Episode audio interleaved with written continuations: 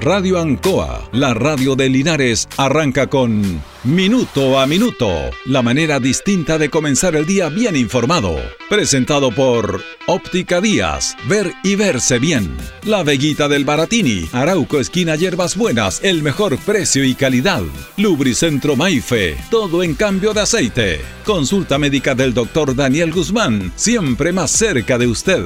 Y Panadería El Baratini, en Avenida Cardenal Silva Enríquez al ingreso del nuevo amanecer. Aquí comienza Minuto a Minuto.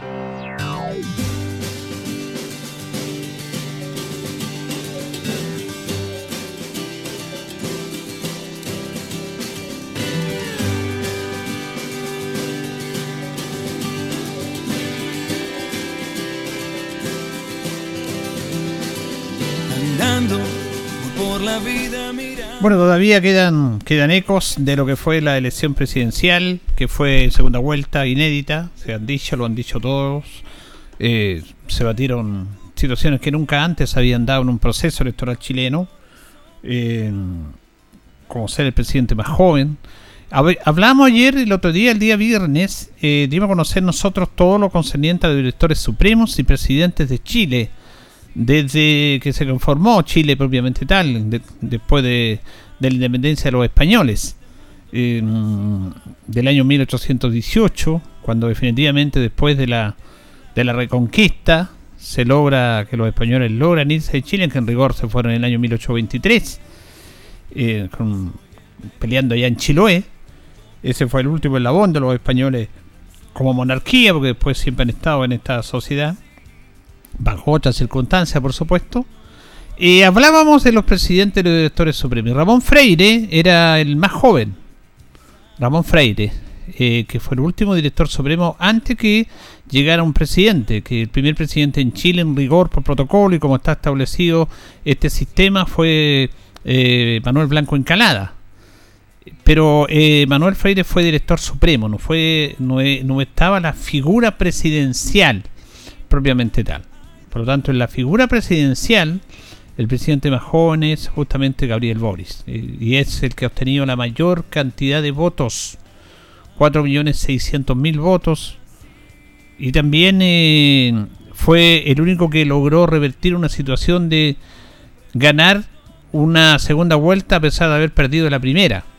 En la elección en la cual hubo segunda vuelta en Chile, que comenzaron en el año 1999, porque lo conversamos antes, eh, en el proceso electoral chileno, desde que se empezaron a elegir los presidentes del, del año 1826 hasta el año 1920 se elegían a través del sistema de electores y eran los parlamentarios los que elegían a los presidentes. Los parlamentarios eran elegidos por la gente, se suponía que ellos tenían y se supone que tienen representatividad en la gente, la ciudadanía mejor dicho, y ellos elegían al presidente. Por primera vez en el año 1925 instaurada una nueva constitución, después de la del 1833, se logra eh, que la ciudadanía vota y elija a un presidente de la República. Y el primer presidente electo en Chile por el sistema de voto ciudadano fue Arturo Alessandri Palma. Bueno, y después todo este proceso que hemos sabido. Pero eh, en esta instancia, Arturo Alessandri estuvo eh, en un periodo bien complejo y álgido de la sociedad chilena que se logró estabilizar en el año 1932 hacia adelante. Eh, y ahí justamente los presidentes que no tenían una gran mayoría o la, o, la mayoría sobre el 50% tenían que ser ratificados por el, por el Senado o por el Parlamento. Cosa que sucedió varias veces hasta que llega el quiebre de la democracia y en el año de 89, después de las elecciones del plebiscito del 88, se instaura en Chile el sistema de una segunda vuelta electoral.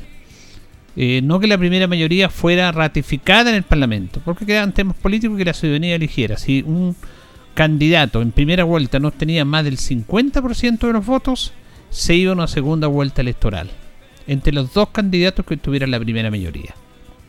Y en esta instancia fue justamente después de la democracia, en el primer 89 salió con primera mayoría sobre el 50% Patricio Elwin, eh, después 94 Eduardo Frey sobre el 90%, perdón, el 50%, y eh, ya a partir de la elección del 99 eh, se empezaron a dar las segundas vueltas porque los candidatos no lograron superar más del 50%.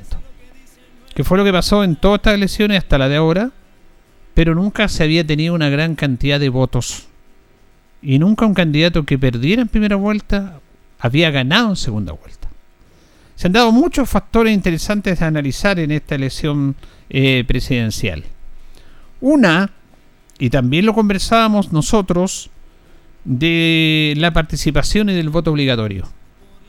Fíjense que nunca ni siquiera con tanto con voto obligatorio en Chile han participado, habían participado de más de 7.600.000 excepto en el plebiscito para la nueva constitución. Fueron 7.700.000. Esta elección incluso superó eso. Pero ni con voto obligatorio se superaban los 7 millones y medio, 7 millones 200, 7 millones, 6 millones 9. Por lo tanto, ese tema del voto obligatorio, que lo retoma la clase política para obligar a los chilenos a ir a votar, cuando lo que tienen que hacer es convocar, seducir, que la comunidad se interese en proyectos políticos, bueno, eso es lo que tiene que darse cuenta. Y justamente es lo, que pasó ahora.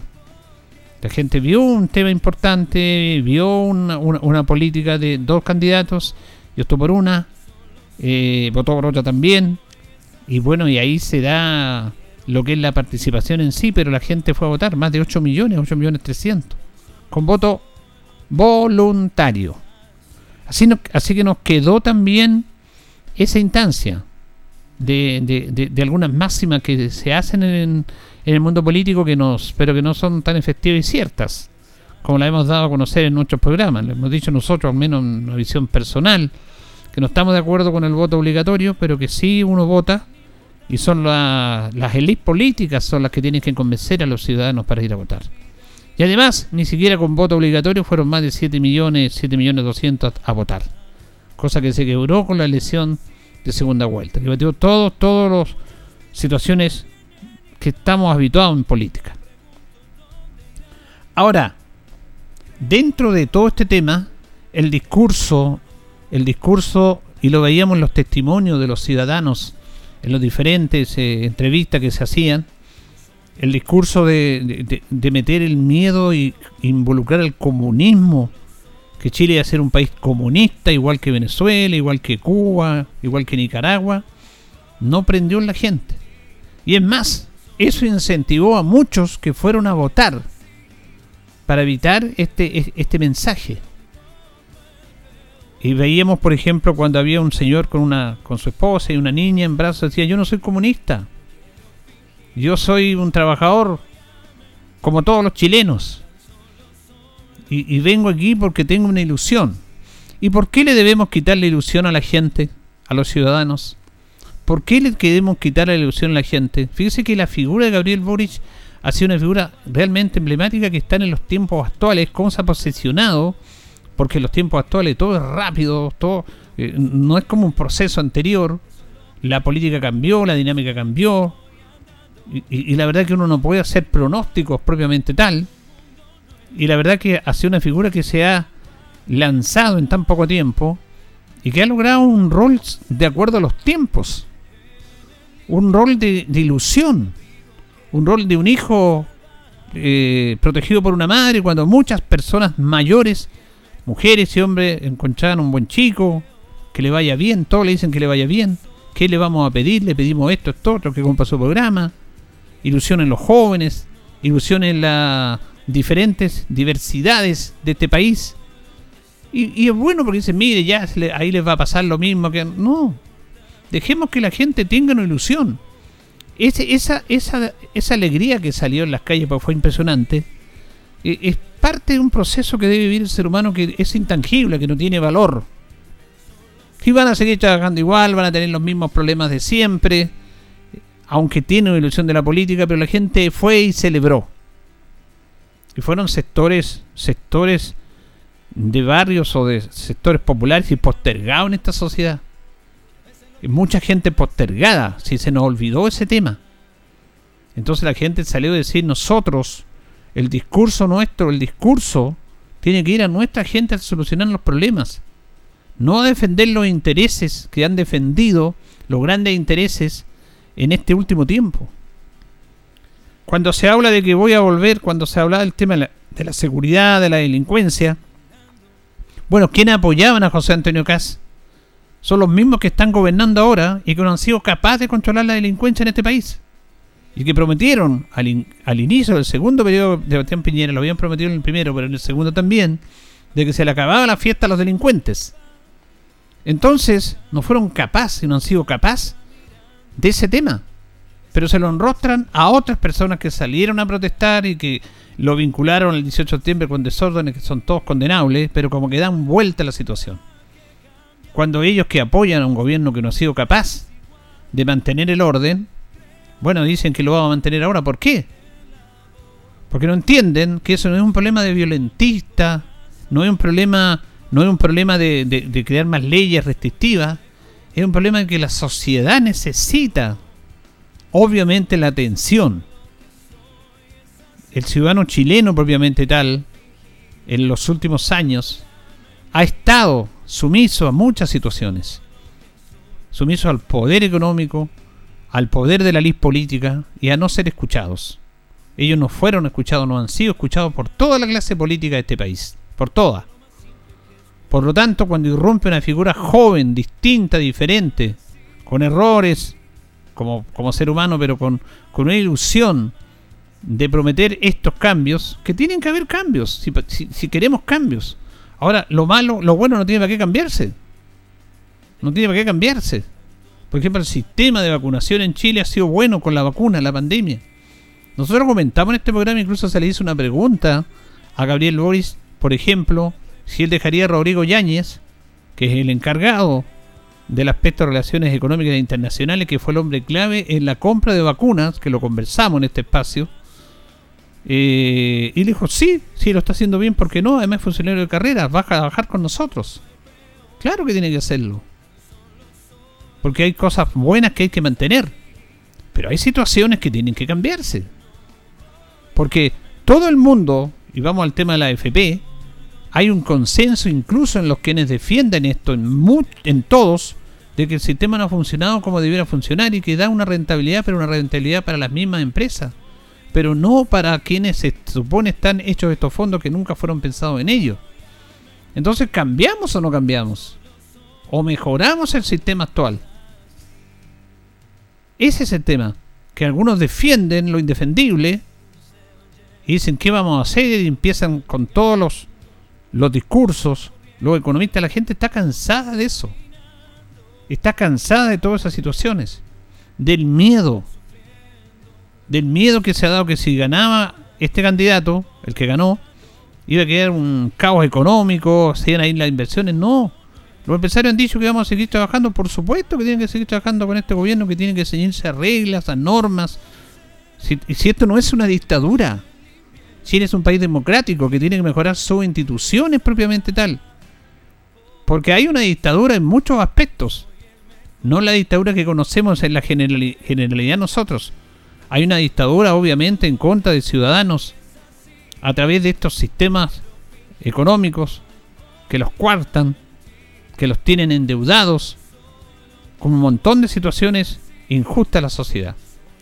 En un mercado libre, porque supone que el libre mercado es eso, elegir donde usted pueda pero aquí se coludían grandes empresas para acordarse los mismos precios, quebrando las mismas reglas que ellos defienden del libre mercado en contra de los consumidores. Y los hechos están ahí, la farmacia, la corrupción de los pollos, del confort, ahora estamos viendo el tema del gas y mucho más.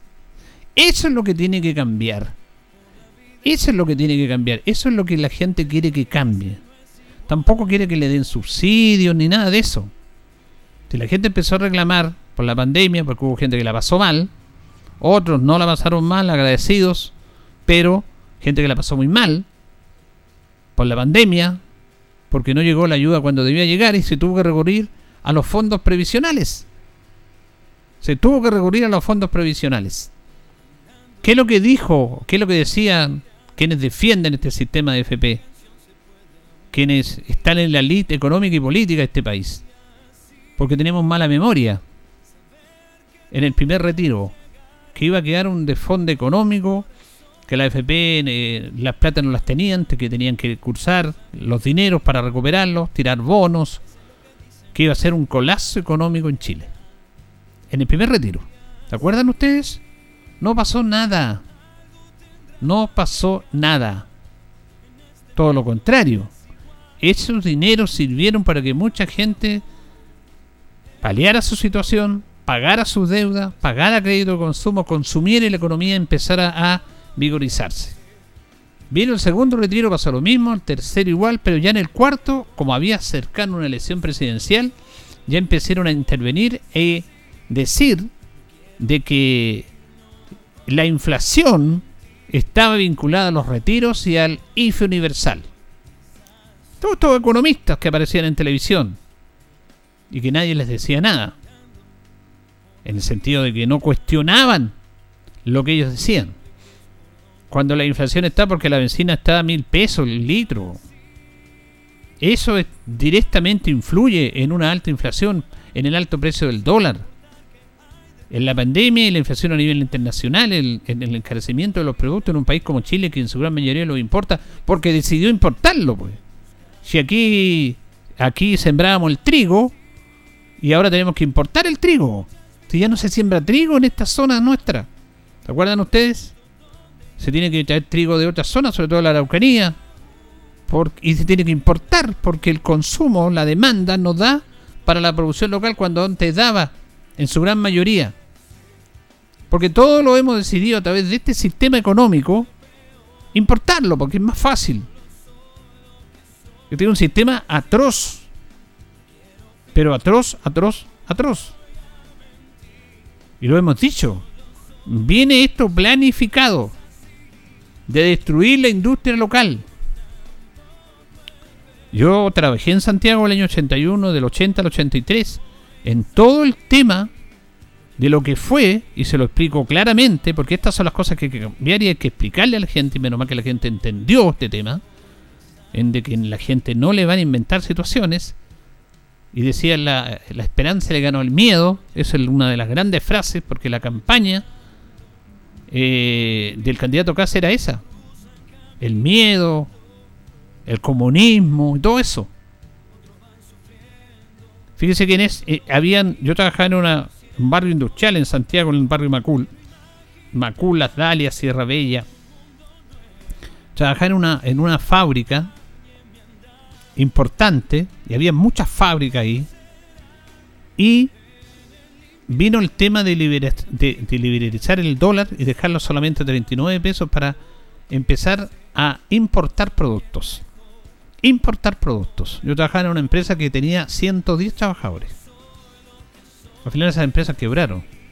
Y uno de los jefes de esa empresa habló conmigo. Yo era, teníamos 21 años, 22 años, porque él empezó a trabajar visionario en eso el hijo de don Miguel Laván, de don René Laván, don Miguel Laván de la familia Laván, en importar. Empezó a importar zapatillas de Brasil. Salía un vendedor, trabajaba el jefe, don Miguel, el vendedor, me acuerdo siempre Freddy Villegas, la secretaria, la señora Anita y yo. Cuatro. Lo que hacían era tener los modelos. Freddy el vendedor salía a vender al mercado vendían los productos que eran 30, 40 veces más baratos que un producto nacional, hacían el pedido a, Sao Paulo, a Brasil, se demoraba 40 días el barco en llegar, y cuando llegaba el barco teníamos toda la mercadería vendida, lo que teníamos que hacer era recepcionar la, mercadería, ubicarla por producto, por número, por modelo y distribuirla. Era un gran negocio, porque a él, a don Miguel, eso le costaba menos que a una fábrica de zapatillas. Él tenía tres empleados. La secretaria, el vendedor y yo, más él. Una fábrica de zapatillas necesitaba 70. Y era imposible competir contra eso. Y como nosotros trabajábamos en ese barrio, después se cambió del barrio Las Dalias a otro barrio, más cerca de Franklin, porque él necesitaba una bodega nada más, una casa grande, para una bodega, para, para almacenar las zapatillas para vender. La fábrica de zapatillas necesitaba 70 operarios y obviamente quebraron. Como quebraron muchas fábricas en ese sector. Porque era más fácil importar, porque el dólar estaba a 39 pesos, que era una mentira. Y esa fue una política de los economistas que apoyaron el gobierno militar y que dejaron la crema que quebraron la banca en Chile. Fue increíble. Después no se pudo resistir. Un dólar a 39 pesos. Subió a 80 de un momento a 8, un crack. Era Rod Luder, el ministro de Hacienda y Economía, el biministro, que estuvo hasta detenido inclusive. Quebraron los bancos.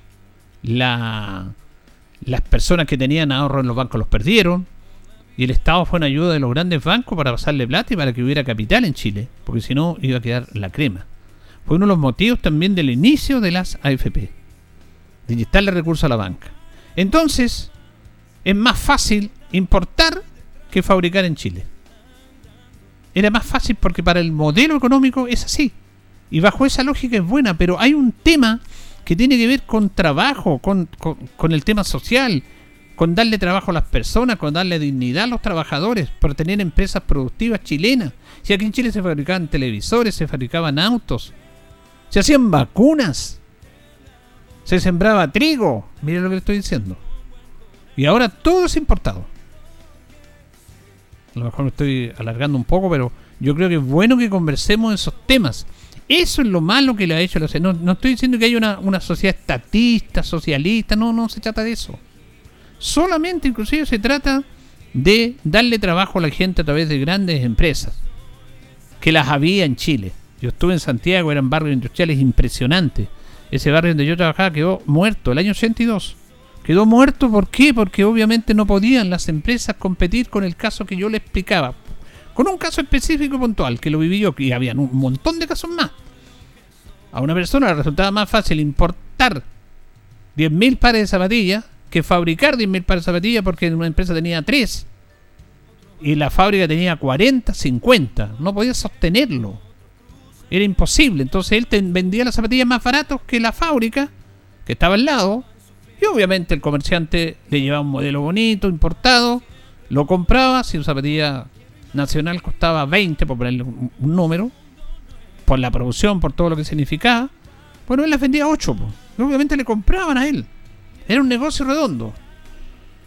Claro que después que quebró, que, cambió el dólar, Don Miguel tuvo que cerrar la esta, tuvo que vender una casa, vender un auto, porque tuvo que pagar un montón de situaciones, producto que el dólar subió.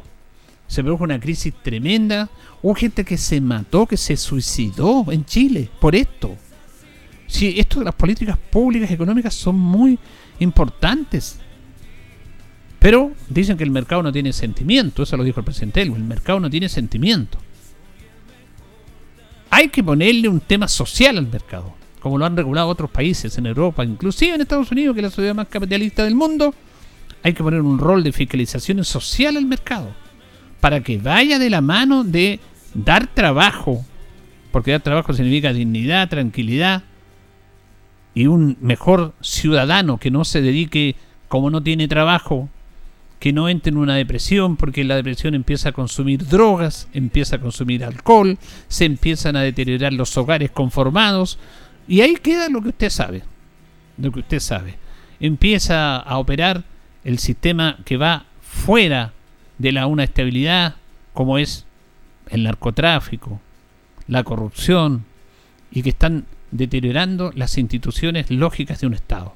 Por eso es muy importante la elección de un presidente, por eso es importante que un Estado funcione de buena manera, por eso es importante que tengamos políticos responsables de toda la clase política, de todas las ideas políticas, por eso es importante no mentirle a la gente y trabajar en una campaña electoral con propuestas y no con descalificaciones. Porque la gente se dio cuenta que hubo mucha descalificación en esta campaña, hubo muchas noticias falsas, hubo miedo, tratar de infundir miedo y gente que lo tomó cuando aquí lo necesitamos todos. Por eso, cuando uno ve a este presidente joven, que es como hasta como un rockstar, que es increíble cómo la gente le tomó un cariño a él. Tiene una tremenda responsabilidad, por supuesto que la tiene. Y va a tener que asumir esa responsabilidad, pero ¿qué le quita el derecho a la gente a soñar e ilusionarse? A sectores que han sido tan, tan postergados. Tan postergados.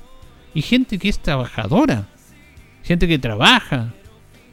En Santiago la vida es distinta a lo que es nuestra aquí. Nosotros tenemos que valorar nuestra vida. En Santiago uno se levantaba a las 6 de la mañana, a las 5 y media, para llegar a las 9 de la noche a la casa. ¿Qué vida familiar se hace ahí? Ninguna. Yo le estoy hablando de esos años en que yo trabajaba, ahora con mayor razón, o pueden haber cambiado los tiempos, pero Santeguino a las 5 y media ya está en pie para tomar locomoción. Se demora una hora y media, dos horas en llegar al lugar de trabajo. Con locomoción, con locomoción propia, como usted quiera. Y vuelve, vuelve la noche a su casa. A cenar, a tomar once y acostarse. Eso también tenemos que cuidarnos. Aquí, en esta ciudad como Linares, tenemos que valorar que todavía podemos tener una mejor convivencia. Que usted va en la mañana, vuelve al almorzar a la colación, o a las cinco y media, seis ya está en su casa, a las 7 está en su casa. Las distancias son más cortas. Eso no tiene un valor económico. Tiene un valor de calidad de vida que tenemos que valorarlo nosotros. Tenemos que valorarlo. Porque así como le pedimos a la autoridad esto, también nosotros tenemos que poner de nuestra parte. Se dieron muchas tendencias. Vamos a ver la conformación del gabinete. Creo que ha sido un proceso interesante. Después, en debates, después de la elección, no ha habido tanta descalificación porque debe ser así. Se vio, se vio una situación tradicional republicana en Chile, de que el presidente invita al presidente electo para ir viendo el tema del traspaso como corresponde. Eso está bien, pero hay muchas grietas en este país. Hay muchas, muchas grietas. Recuerde que Gabriel Boric, un político joven, criticado mucho, fue el que firmó el acuerdo por la paz de una nueva constitución el 25 de noviembre. Y su partido no lo hizo, él lo hizo a modo personal. Se llevó un montón de críticas de su partido y sus aliados por haber estado ahí, porque había un sector político que quería que el presidente Piñera cayera, porque el presidente Piñera estuvo a punto de caer después del estallido social, lo han dicho mucha gente muy cercanos al presidente Piñera, porque no había un rol político, había entonces algún sector político quería aprovecharse de eso. Pero Gabriel Boris no, no, Gabriel Boris fue y firmó con los ex políticos, con, los, con la ex concertación, cosa que él mismo criticó, pero él firmó un acuerdo por Chile. Ese es un gesto que debe valorarse que debe valorarse, que habla muy bien, que lo hizo justamente en el año 2019, de Gabriel Boric. Porque ese es un gesto importante, es una señal de un político joven que no fue por derrocar a un gobierno como lo querían sus partidarios y su colectividad política, sino que él fue y firmó el acuerdo de la paz porque dijo que este era lo mejor para el país, que había, aunque había un gobierno que no era su idea, que no estaba bien de acuerdo a su gestión, pero que había que mantener ese gobierno en base a la institucionalidad y que ese gobierno buscara la fórmula y además que se comprometiera a sacar una nueva constitución. ¿Qué es lo que pasó? ¿Qué es lo que usted votó? ¿Qué es lo que usted aprobó? ¿Qué es lo que se está trabajando en una convención constitucional? Ahora, porque hubo un acuerdo político por la paz y que justamente en ese acuerdo estuvo la firma de Gabriel Boric, que es bueno recordarlo porque mucha gente no lo sabe o se olvida. Y recibió muchas situaciones, muchas funas ¿Se acuerda usted que cuando andaba haciendo campaña le tiraron, le trataron de agredir, lo agredieron porque era traidor, porque había firmado, porque había salvado Piñera, porque había firmado un compromiso con la clase. No, él no pensó en la clase política, pensó en el país. Entonces, eso se valora. Eso se valora. Y hay que valorarlo. Y también su discurso de segunda vuelta. Que clase en, política en primera vuelta usted le habla a su electorado, a su voto duro. Y en la segunda vuelta, obviamente, habla, amplía su discurso para ir formando alianzas. ¿Qué es lo que se hizo? Que no es nada nuevo en política, si eso es así. El tema que Gabriel Boris leyó mucho mejor que José Antonio Cas y que su comando, porque aquí los comandos son importantes, esto.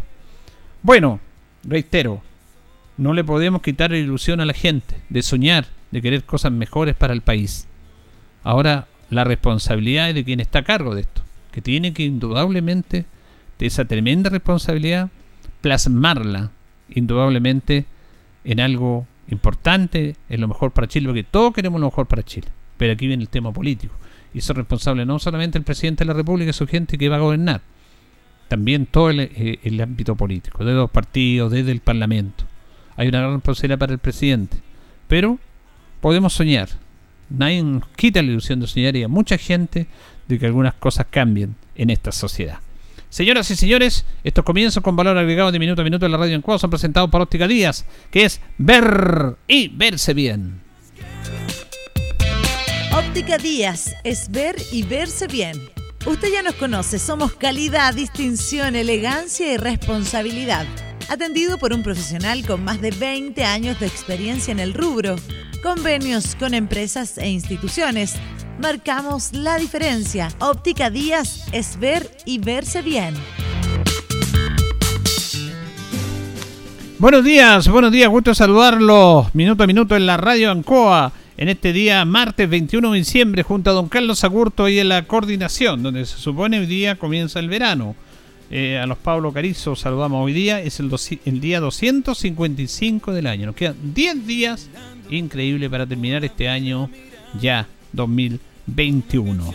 Tenemos 15 grados de temperatura, una máxima de 34 en el día de hoy. También eh, nos acompaña, como siempre, Panadería y Pastelería Tentaciones en Jumbel 579 para que usted celebre la Navidad y el Año Nuevo con una tortita. También eh, con un buen aperitivo, con empanaditas de toda la variedad empanada y la mejor variedad y calidad en tortas y también Brazos de Reina. Estamos en Jumbel 579. Vamos a ir a la pausa con nuestro patrocinador Carlitos y ya regresamos. Estamos en Minuto a Minuto en Radio Ancoa. Radio Ancoa. La mejor manera de comenzar el día informado.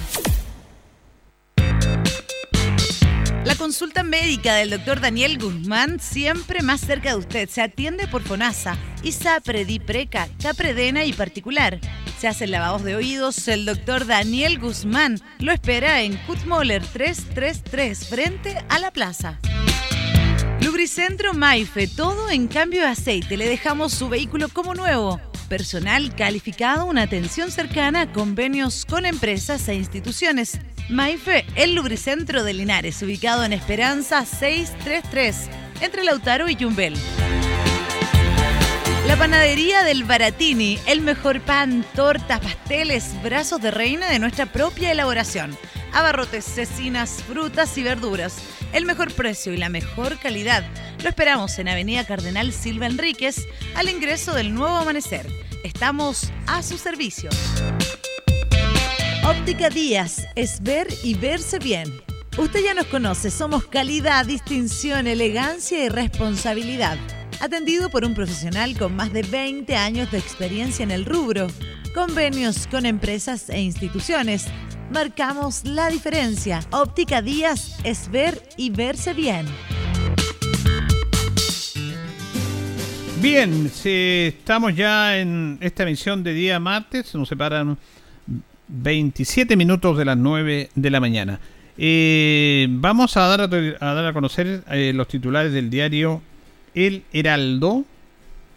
Segunda vuelta presidencial, triunfo de Gabriel Boris y preferencias electorales el Maule Sur. Linares hubo un incendio de pastizales en terreno de Llanza. Movilizó amplia despliegue de contención. Vamos a ver qué pasa con esos terrenos. ¿ah? ¿Qué se va a hacer? ¿Qué se va a hacer con esos, con esos terrenos? Eh, se han dado algunas pistas de esto, así que vamos a estar atentos a esa situación. Mm, gobernadora regional destacó proceso eleccionario del Maule. Más de 3.000 pymes y emprendedores maulinos reactivan economía y se fortalece gracias al apoyo de FOSIS. Tras triunfo presidencial, comando por Boris, apruebo dignidad y el PC de Linares esperan que en el Maule Sur tenga representación en el futuro proyecto de gobierno. Ser de Carabineros, 50 años de servicio a la comunidad personas en situación de discapacidad disfrutaron del sedentarismo gracias al IND. Fíjese que mañana, mañana si Dios quiere, vamos a estar en nuestra editorial. Le quiero agradecer a José Muñoz, a Pepe Muñoz, un amigo y auditor permanente de este programa, porque él me regaló una reliquia. Me regaló una reliquia, me regaló el primer número del diario El Heraldo, que se imprimió un domingo 29 de agosto de 1937. La verdad que es un regalo que uno lo aprecia, pero no es para que uno lo tenga en su casa, uno lo aprecia, sino que lo queremos compartir con ustedes. Así que mañana, si Dios así lo permite, vamos a dar a conocer qué es lo que decía la primera edición del diario El Heraldo en nuestra editorial del año 1937. Es, es un documento, bueno, para mí increíble. Bueno, uno está más cercano al diario El Heraldo porque nuestros padres, nuestra familia trabajaron en el diario El Heraldo durante muchos años. Fueron trabajadores de 40 años en el diario El Heraldo. Y este diario que todavía permanece en la voz de los dinarenses. Así que mañana, si Dios quiere, lo, lo haremos. Vamos a la pausa, Carlitos, y ya retornamos. La hora en Ancoa es la hora. Las 8 y 35 minutos. Han sido tiempos difíciles, de incertidumbre, porque las ventas han bajado, hemos tenido miedo y preocupa no saber cuándo las cosas mejorarán. La pandemia nos ha afectado a todos. Me acerqué a Oriencop buscando una solución y mi sorpresa fue enorme. Entendieron de inmediato mi situación y juntos buscamos la mejor alternativa para salir adelante con mi negocio. Reactiva tu negocio con Oriencop. Solicita tu crédito microempresas de 14 millones en 48 o 60 cuotas con una tasa súper baja. Oriencop Cooperativa de Ahorro y Crédito. El mega incendio de Castro afectó a cientos de familias. Los chilenos volveremos a ser solidarios. Haga su aporte a la cuenta corriente número 83309033011 RUT 69.230.400 raya 4 de Banco Estado cuando haga el depósito. Envía un mail a tesorería arroba castromunicipio.cl mencionando en el asunto mega incendio. Todas las manos con Castro. Archie, contigo en todas. Si es del Maule, es bueno. Atención Maulinos de corazón, te invitamos a sumarte a esta campaña de empatía regional Prefiero el Maule. Prefiere comprar productos y servicios de nuestra región y así nos ayudamos entre todos. Yo prefiero el Maule. En redes sociales utiliza los siguientes hashtags. Hashtag Prefiero el Maule y hashtag Empatía Maulina. En Casino Marina del Sol, los jueves son de descuento. Así es, todos los jueves, entre las 18 y 21 horas, ven a disfrutar con un 50% de descuento en todas nuestras hamburguesas. Y eso no es todo. Además, te llevas un shop de cerveza Heineken de regalo. No te lo pierdas. Ven a probar nuestras ricas hamburguesas a mitad de precio. Más información en marinadelsol.cl. Casino Marina del Sol, juntos, pura entretención. one. En CGE nos preocupamos por tu seguridad. La intervención de medidores o las conexiones directas a la red eléctrica pueden provocar graves accidentes, interrupciones del servicio y variaciones de voltaje con quema de tus electrodomésticos. Este es un delito realizado por bandas organizadas. Te invitamos a denunciar de manera anónima a las bandas que ofrecen conexiones fraudulentas enviando un correo a denuncias.cge.cl o en nuestra página web cge.cl. Cuida a tu familia y vecinos. Denuncia a quienes te ponen en peligro. CGE, juntos por tu seguridad. El COVID-19 lo vencemos. Esta semana corresponde primera dosis a personas de 3 o más años, segunda dosis a población vacunada con Sinovac, AstraZeneca y Pfizer y dosis de refuerzo a personas de todas las edades vacunadas con esquema completo hasta el 22 de agosto. Asiste al gimnasio municipal de 9 a 15 horas y en el sector rural en las zonas habilitadas. De manera excepcional, los días viernes 17, 24 y 31 de diciembre. La atención en el gimnasio municipal será hasta las 12.30 horas. Recuerda ventilar espacios, lavar tus manos frecuentemente, usar mascarilla y mantener distancia física. Linares Corporación Municipal, tú nos impulsas.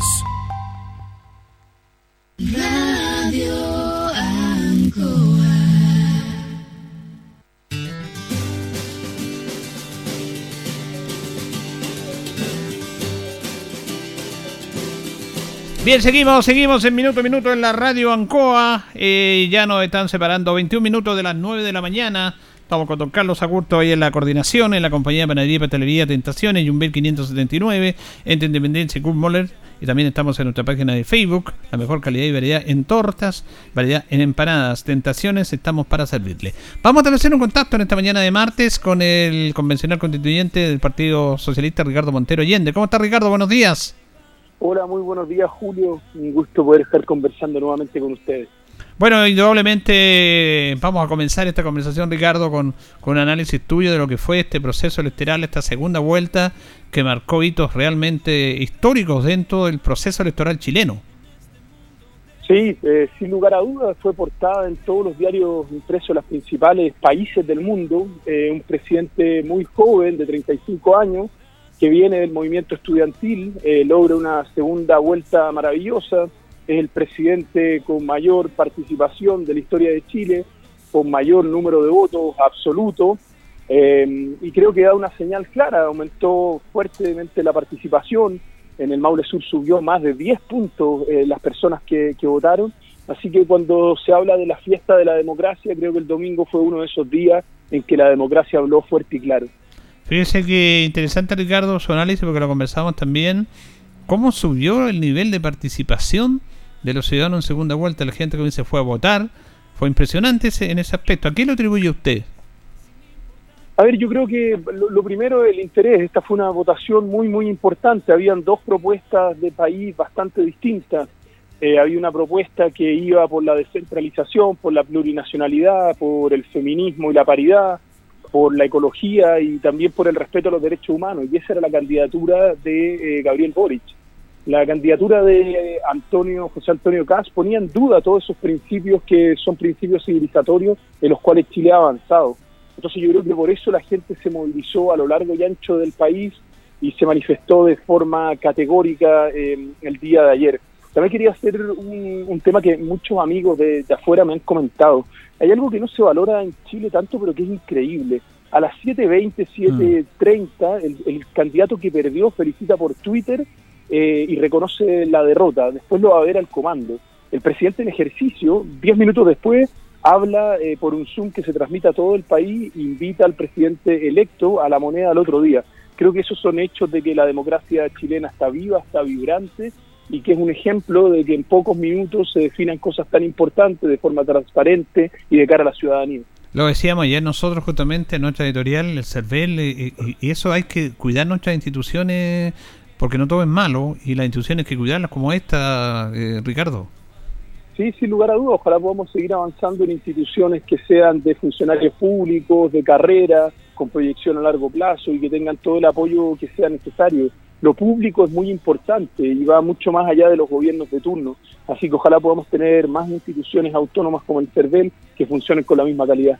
Ahora, dentro del proceso de segunda vuelta fue súper importante, no sé cómo lo plantea usted, la incorporación de, de, rostros, de figuras en el comando de Boris como Isque Siques y como eh, Carlos Gajardo, que fueron incorporadas, y sobre todo así que, que le dieron un plus súper interesante a esa candidatura. Sí, Isquia eh, creo que es un, es un fenómeno y un fenómeno en buena hora. Es una mujer joven que lideró de forma increíble la, la pandemia desde el colegio médico y ahora asume este desafío, que es un desafío gigantesco y, pone la cara. Creo que el liderazgo de la doctora Sichel le hace bien a Chile, le hace bien a la renovación de la política. Eh, es un eh, liderazgo convocante de mucho trabajo, de mucho terreno, y creo que eso es lo que necesitamos para adelante. Eh, rostros que sean transparentes, que estén muy presentes en terreno y que trabajen por convocatorias lo más amplio posible. Así que me alegra mucho que la doctora Sichel esté en primera línea. Creo que fue un tremendo gesto ayer del presidente Boric ir junto a Giorgio Jackson y la doctora mm. Sichel a la moneda y creo que también el hito de ayer en que reciben una reunión de trabajo el presidente Piñera al presidente electo Boric es una tremenda señal de unidad para el país y una muestra republicana muy importante. Bueno, y también es como una señal que da el presidente electo Gabriel Boric Ricardo en el sentido de que ahí en estas dos personas, porque muchos asocian a la doctora que incluso en la campaña la decían como ministra de salud, pero ella va por, yo creo que va por un cargo político, el cargo político ministro del Interior, inclusive se puede decir, y Giorgio Jackson ya sabemos que es muy cercano a Gabriel Boric, así que como dices tú, la ida del, presidente electo al, a donde lo invitó el presidente Piñera, con esas dos personas, eh, marca como una señal hacia dónde puede ir su conformación de gabinete. Sí, el presidente Boric anunció ayer que espera en menos de un mes tener eh, definido un gabinete antes del 22 de enero, señalaba. Y respecto a la doctora Sichel, bueno, es decisión del presidente sin lugar a duda, pero yo creo que en el lugar que esté eh, va a ejercer una tremenda labor y va a poder ejercer su liderazgo, que sin lugar a duda va a ser un apoyo tremendo al gobierno del presidente Boric. Ricardo, y también para terminar con este tema, porque fue nuestro análisis, comenzamos con Ricardo Montero Allende, convencional constituyente de nuestro distrito, eh, distrito 18, es interesante manifestar muchos aspectos en el mundo político, pero en la conformación del gobierno se habla obviamente de lo que es las, los ministerios, la secretaría, todas las direcciones, pero en nuestra región nosotros queremos que la gente que esté en los cargos importantes, las seremías, las direcciones de servicio en la región del Maule, estén también a la altura de este tema, que es un tema no menor. ¿eh? Sí, absolutamente. Para que se haga una idea la gente que nos escucha, cuando el presidente entra, eh, a ejercer su cargo, tiene que nombrar inmediatamente alrededor de 1.200 personas. Eh, en total tiene que nombrar más de 2.000, 2.500. Eso son mucho, muchas personas. Creo que hay dos temas ahí que hay que analizar. El primero es que tenemos que trabajar en un servicio público que sea más transversal y que no exista esta gigantesca rotación de personas entre un gobierno y otro. Creo que eso es fundamental. Y lo segundo es que sea gente eh, de la región, del Maule, que sea la más capacitada posible la que ejerce estos cargos tan importantes. Entonces ahí tiene un desafío muy grande. Eh, por suerte tiene un par de meses para preparar todos esos nombramientos y yo tengo mucha esperanza que el presidente Boric va a gobernar con la mejor gente en cada una de las regiones del país. Más, y acá creo que hay un cambio radical respecto a otros presidentes, siendo un presidente que viene de Magallanes, una de las regiones más austral, la región más austral del país. Claro, y también en este aspecto es como un respaldo a usted como convención. Recordemos que Boris, Gabriel Boris fue el que firmó el acuerdo por la paz y nueva constitución, a pesar de que de su propia colectividad, eh, la, verdad que tuvo un montón de inconvenientes, pero él lo firmó, eh, se la jugó por una nueva constitución, y usted con la elección de él como presidente me imagino que hay un mayor respaldo. Tengo entendido que hoy día va a tener una jornada bastante movida la convención y estaría yendo también a la convención el presidente electo.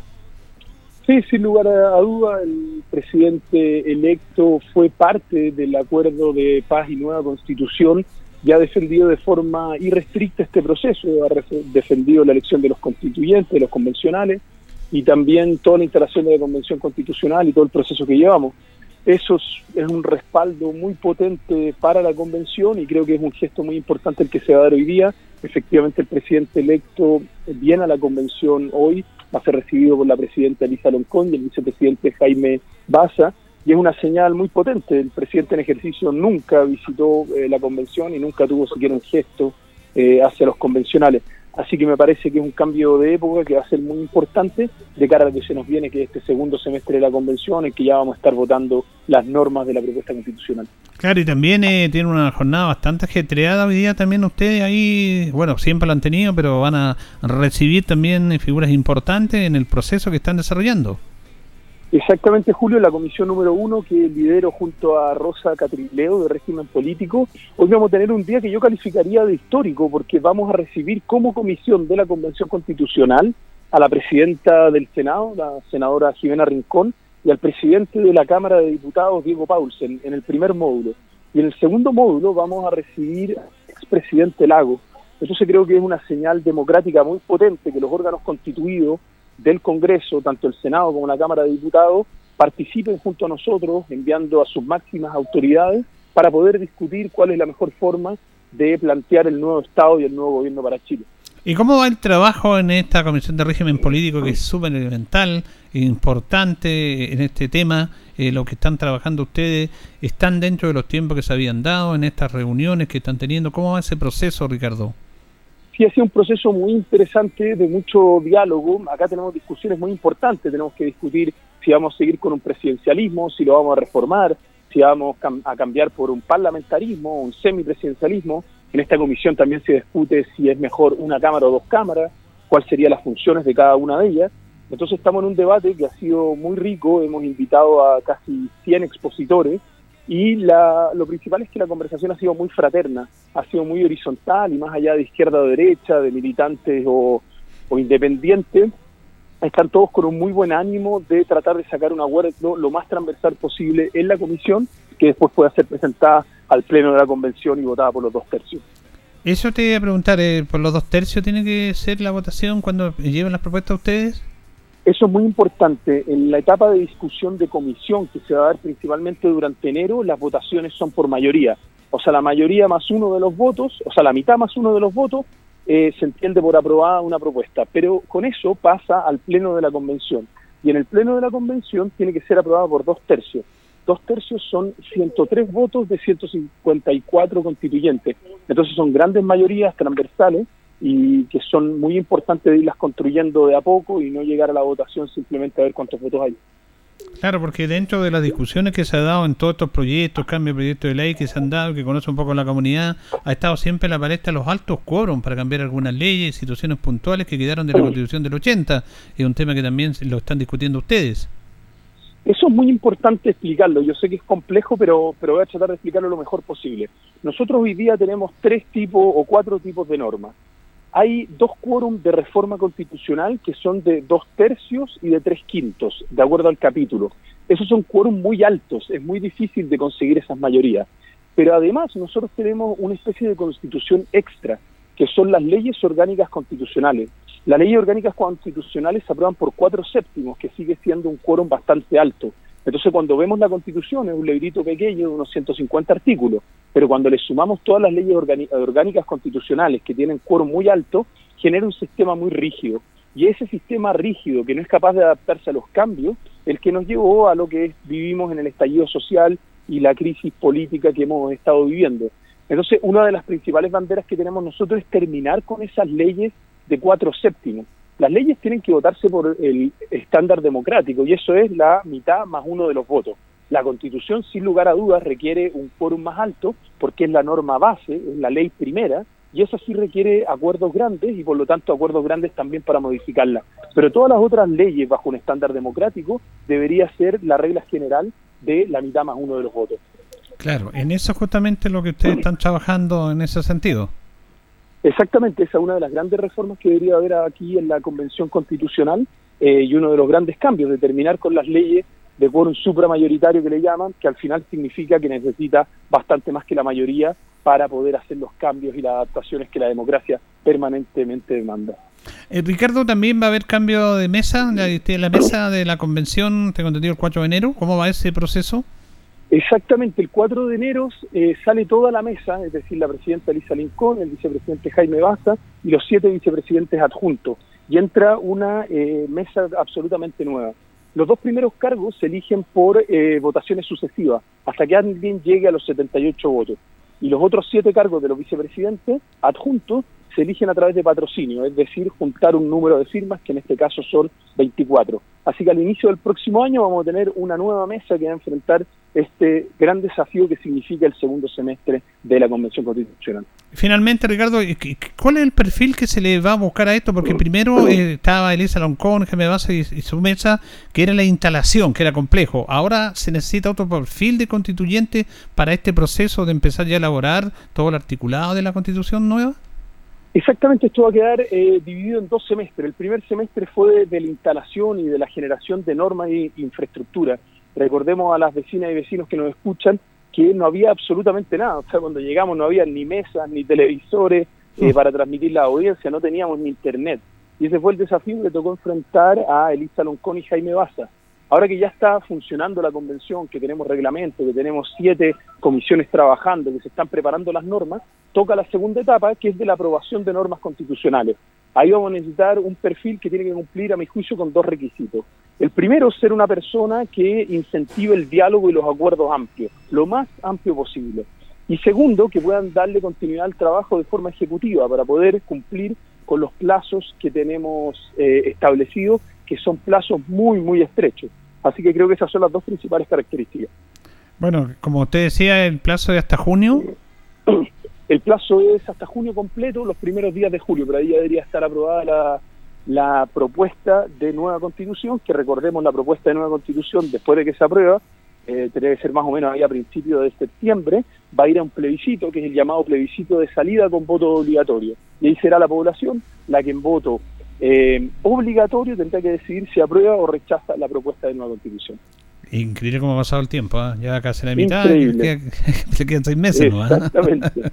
y seguimos acá comunicando e informando a través de Radio Co junto a usted, don Julio. Bueno, como siempre, gracias por esta interesante nota, esta información de un hecho tan importante en Chile, que es la convención y que tenemos a nuestro representante allá también. Gracias, Ricardo, abrazo, que esté bien. Muchísimas gracias, don Julio, que esté muy bien. Saludo a todas las vecinas y vecinos que nos están escuchando. Bueno, ahí teníamos al convencional constituyente del distrito 18, eh, Ricardo Montero Allende eh, sobre este proceso que se está dando, que en determinados sectores y medios periodísticos, políticos también, se ha tratado de desacreditar, se ha tratado de darle poca relevancia a esto cuando ellos están trabajando como que no pasan bien, como que no hacen cualquier cosa. Se han inventado noticias como cuando fueron a, a, reunirse a Concepción eh, en relación a que habían escándalos en los hoteles, cosa que nunca aconteció un medio importante a nivel nacional que empezó a hacer fiesta de eso. La presidenta Elisa Loncón fue bastante clara y precisa en contra de ese medio, su director, de que no, no correspondía y que fuera valiente en plantear esos temas. Eh, fue muy clara ella eh, en ese sentido. Y la verdad es que están haciendo una pega bastante compleja porque ¿qué es lo que quería la comunidad? Cambio de constitución por todos estos temas, situaciones que a veces no entendía por qué pasaban cosas, pasan porque está la constitución tal como está establecida, que fue una constitución que fue, bueno, hecha a espalda de la gente, aunque se fue a votar, pero la constitución era muy distinta al plebiscito que se votó ahora. Así que por eso es importante la labor que están haciendo nuestros convencionales constituyentes y Ricardo Montero nos estado informando de todo eso. Nos vamos, nos despedimos, ya viene agenda informativa, le agradecemos su sintonía, junto a don Carlos Agurto ahí en la coordinación y nos vamos a reencontrar, si Dios así lo dispone, mañana. Que pasen bien.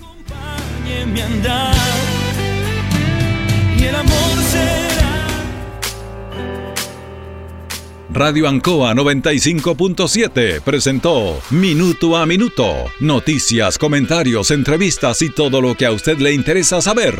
Minuto a Minuto. Gracias por su atención. Las opiniones vertidas en este programa son de exclusiva responsabilidad de quienes las emiten y no representan necesariamente el pensamiento de Radio Ancoa de Linares.